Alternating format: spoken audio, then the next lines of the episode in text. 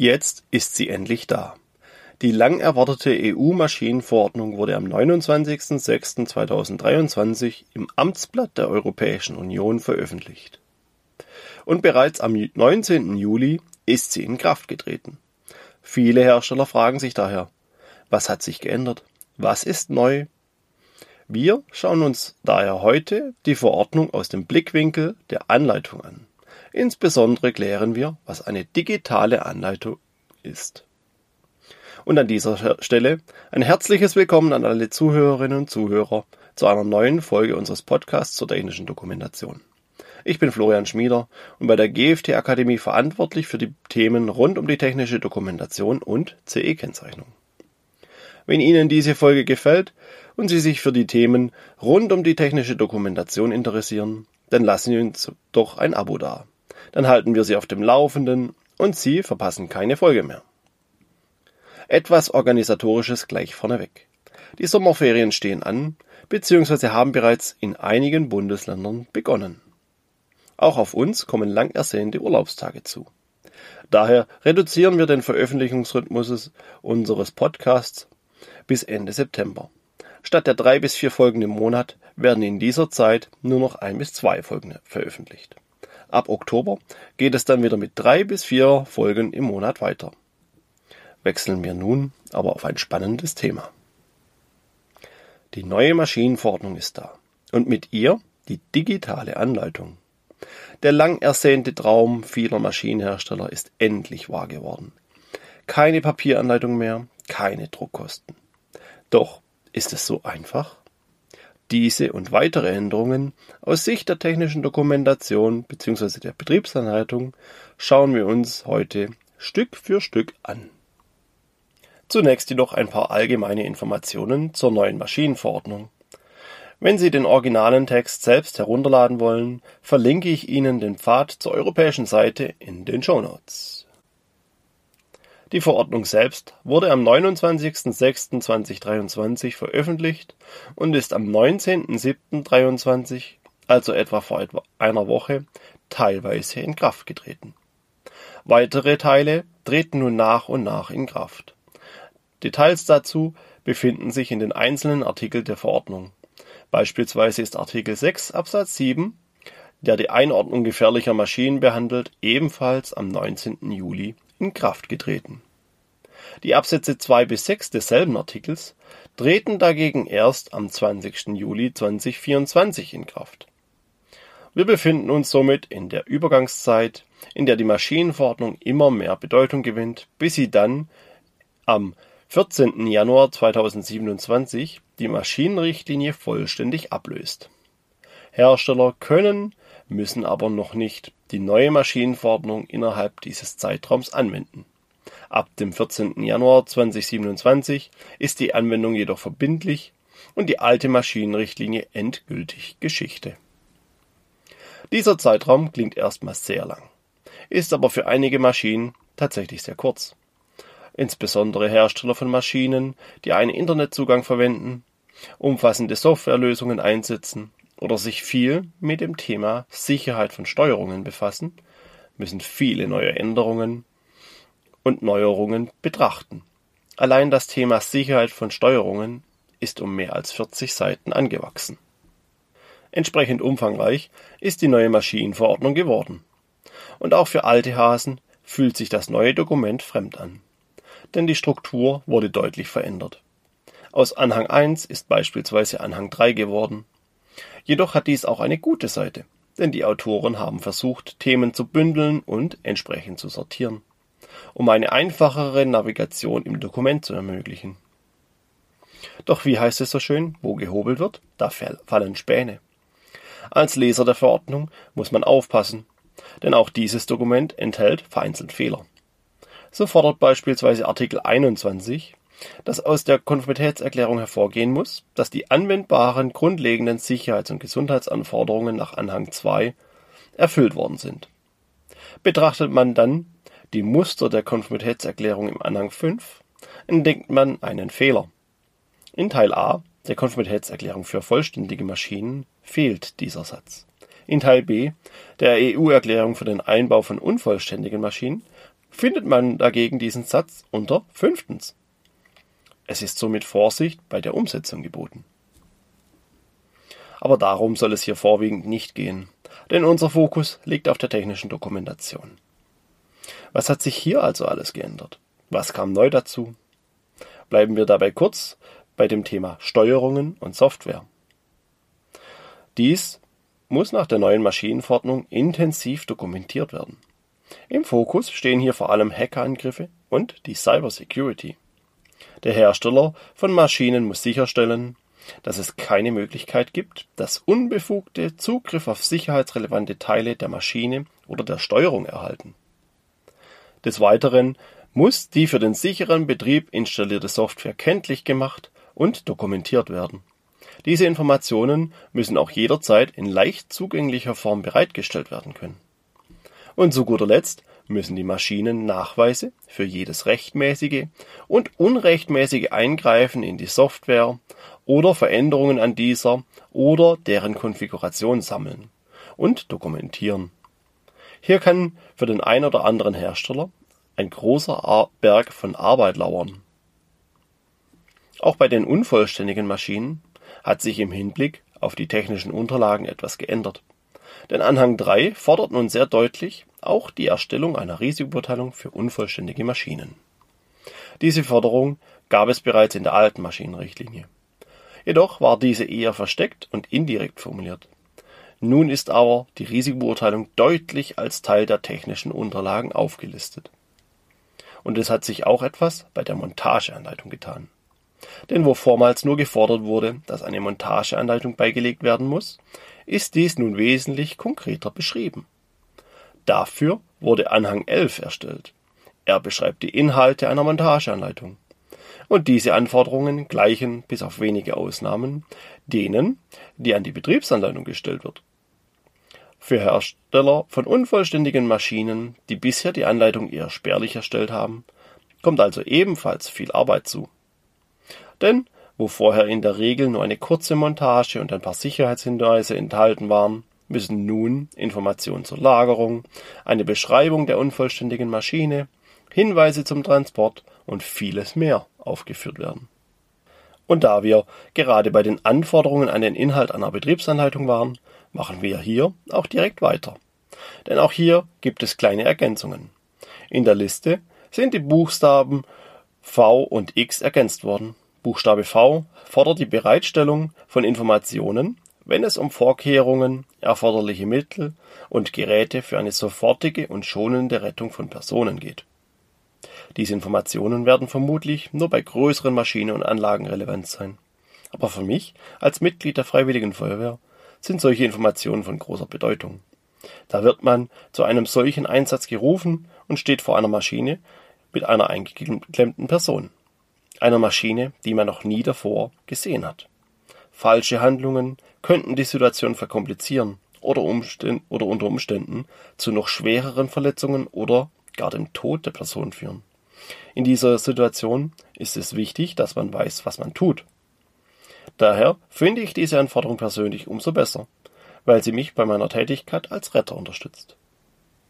Buchstabe X fordert dagegen Informationen zu gefährlichen Stoffen, oder Emissionen, die von der Maschine ausgehen können. Dazu auch weiterführende Informationen zum Auffangen, Filtern oder Ableiten, falls diese Stoffe unkontrolliert austreten.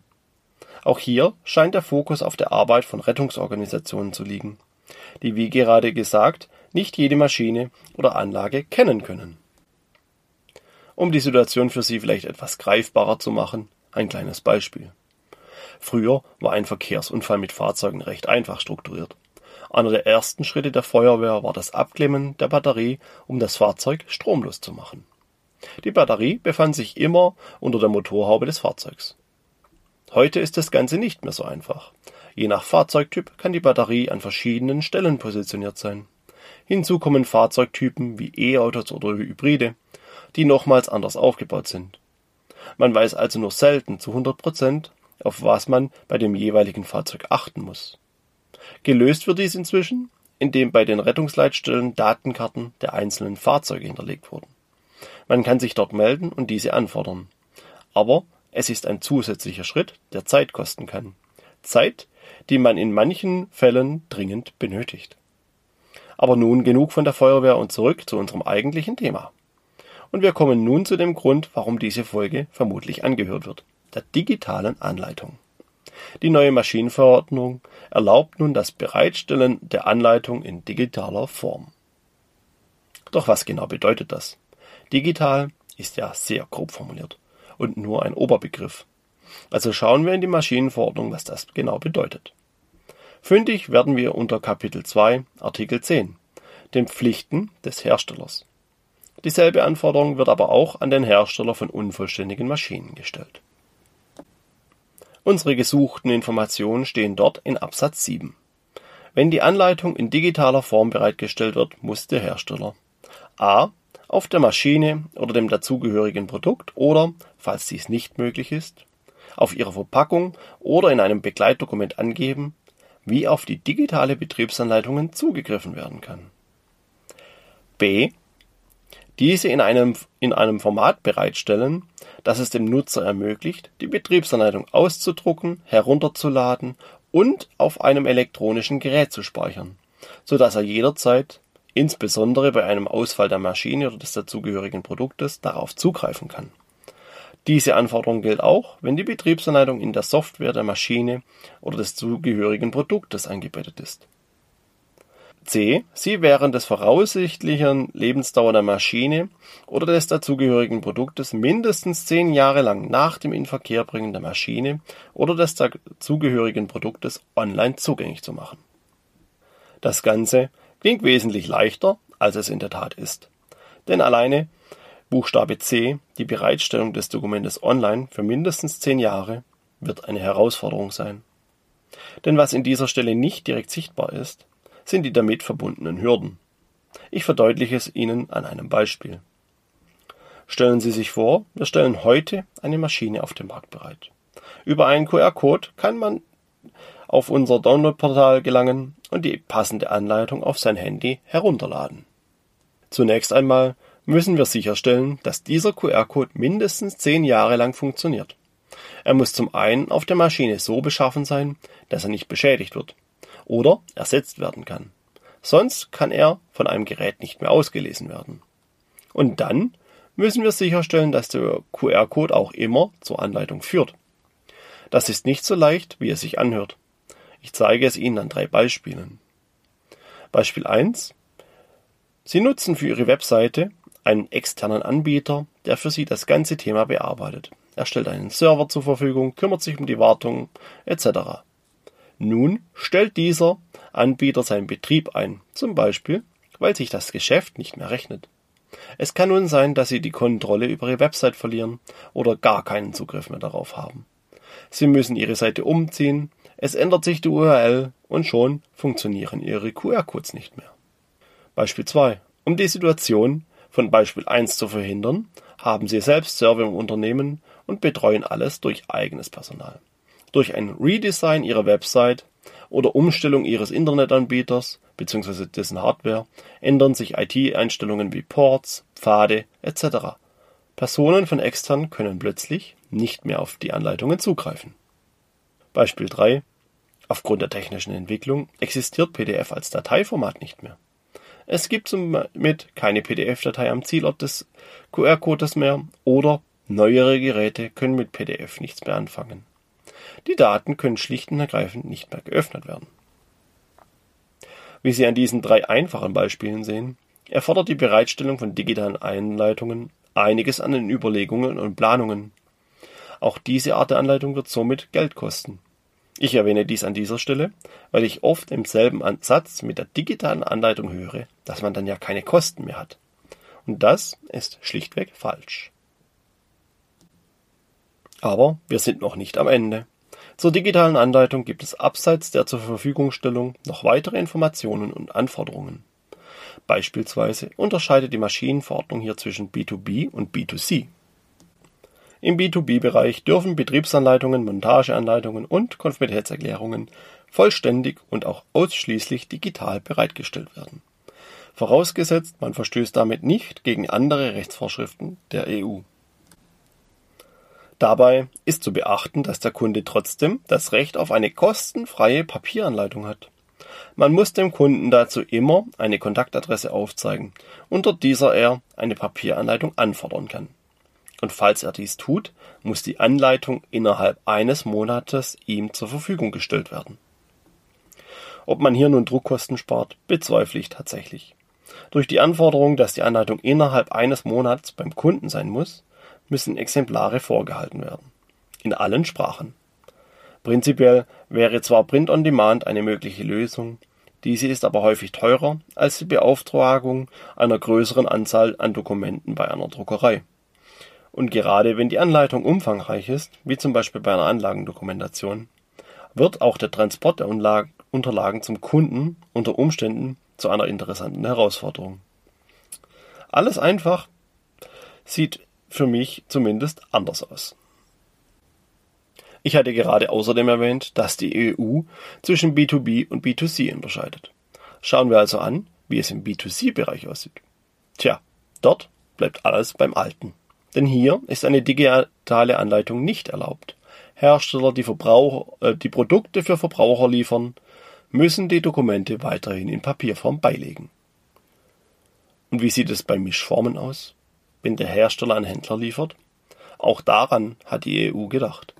In diesem Fall muss der, der Hersteller dafür Sorge tragen, dass der Händler auf Verlangen des Nutzers innerhalb eines Monats nach Kauf des Produktes eine Papieranleitung zur Verfügung stellen kann. Die Druckkosten können daher nicht auf den Händler abgewälzt werden, der Hersteller ist hier deutlich in der Pflicht, eine Papieranleitung zur Verfügung zu stellen. Aber es geht noch weiter, denn die Maschinenverordnung hat noch weitere Situationen erkannt und abgedeckt. Falls Ihr Produkt für professionelle Nutzer bestimmt ist, aber unter vernünftigerweise vorhersehbaren Umständen von nicht professionellen Nutzern verwendet werden kann, muss auch dann die Anleitung in Papierform beigefügt sein. Diese Situation wird voraussichtlich häufig im Bereich von Leihgeräten auftreten. Denn wer kennt es nicht, mal kurz in Baumarkt und einen Bodenschleifer ausleihen, um privat den eigenen Parkettboden zu erneuern. Auch wenn der Hersteller eigentlich nur Profis als Zielgruppe ansieht, muss er nun sicherstellen, dass dem Produkt eine Papieranleitung beiliegt. Aus meiner Sicht eine deutliche Verpflichtung zur Produktbeobachtung und Zielgruppenanalyse, die leider häufig immer noch vernachlässigt werden. Gehen wir noch kurz auf die formalen Anforderungen der digitalen Anleitung ein, denn auch diese sind in der Maschinenverordnung festgehalten. Wenn Sie sich entscheiden sollten, eine digitale Anleitung zur Verfügung zu stellen, so müssen Sie sicherstellen, dass auf der Maschine, dem Produkt oder der Verpackung angegeben ist, wie auf die digitale Anleitung zugegriffen werden kann. Dass das Dateiformat der digitalen Anleitung druckbar ist, herunterladbar ist und speicherbar sein muss, damit ein Nutzer die Daten auch offline verwenden kann. Diese Anforderung gilt auch für Anleitungen, die in der Maschinensteuerung hinterlegt ist. Und in der Anleitung müssen Kontaktdaten zur Anforderung einer Papieranleitung vorhanden sein. Wie Sie sehen, gibt es einige neue Anforderungen an die technische Dokumentation. Für mich persönlich fühlt sich die digitale Anleitung jedoch nicht wirklich als eine Vereinfachung an. Sie ist auf jeden Fall nicht einfach günstig, wie es sich viele Hersteller wünschen. Der Zwang der Nachlieferung einer Papieranleitung innerhalb eines Monats zeigt auch, dass viele Länder in der EU im Vergleich zu Deutschland weiterhin auf Papier setzen wollen. Und wer mal in den Genuss kam, auf großen Download-Portalen nach bestimmten Anleitungen suchen zu müssen, kann auch erahnen, welcher Umfang hinter der Bereitstellung von digitalen Anleitungen im Netz stehen kann. Einfach eine Download-Möglichkeit auf der Seite zu hinterlegen, wird für viele Hersteller aufgrund von Produktanzahl, Umfang und Möglichkeiten keine einfache Lösung sein. Und die technische Weiterentwicklung kann uns unerwartete Steine in den Weg legen, an die wir heute noch gar nicht denken. Entsprechend bin ich gespannt, wie sich die nächsten Jahre entwickeln werden und welche Anforderungen ich von unseren Kunden gestellt bekomme. Und damit sind wir am Ende unserer heutigen Folge. Ich hoffe, Ihnen hat mein Blick auf die neue Maschinenverordnung gefallen. Vielleicht sind Sie auch selbst bereits am Überlegen, wie Sie die digitale Anleitung bei Ihnen umsetzen. Ich hoffe, ich konnte Ihnen ein paar Denkanstöße für zukünftige Verbesserungen oder Entwicklungen geben. Es würde mich auf jeden Fall freuen, wenn es Ihnen weitergeholfen hat. Und falls Sie sich über diese Folge gefreut haben, dann lassen Sie uns doch ein Abo da. Ich bedanke mich fürs Zuhören. Bis zum nächsten Mal.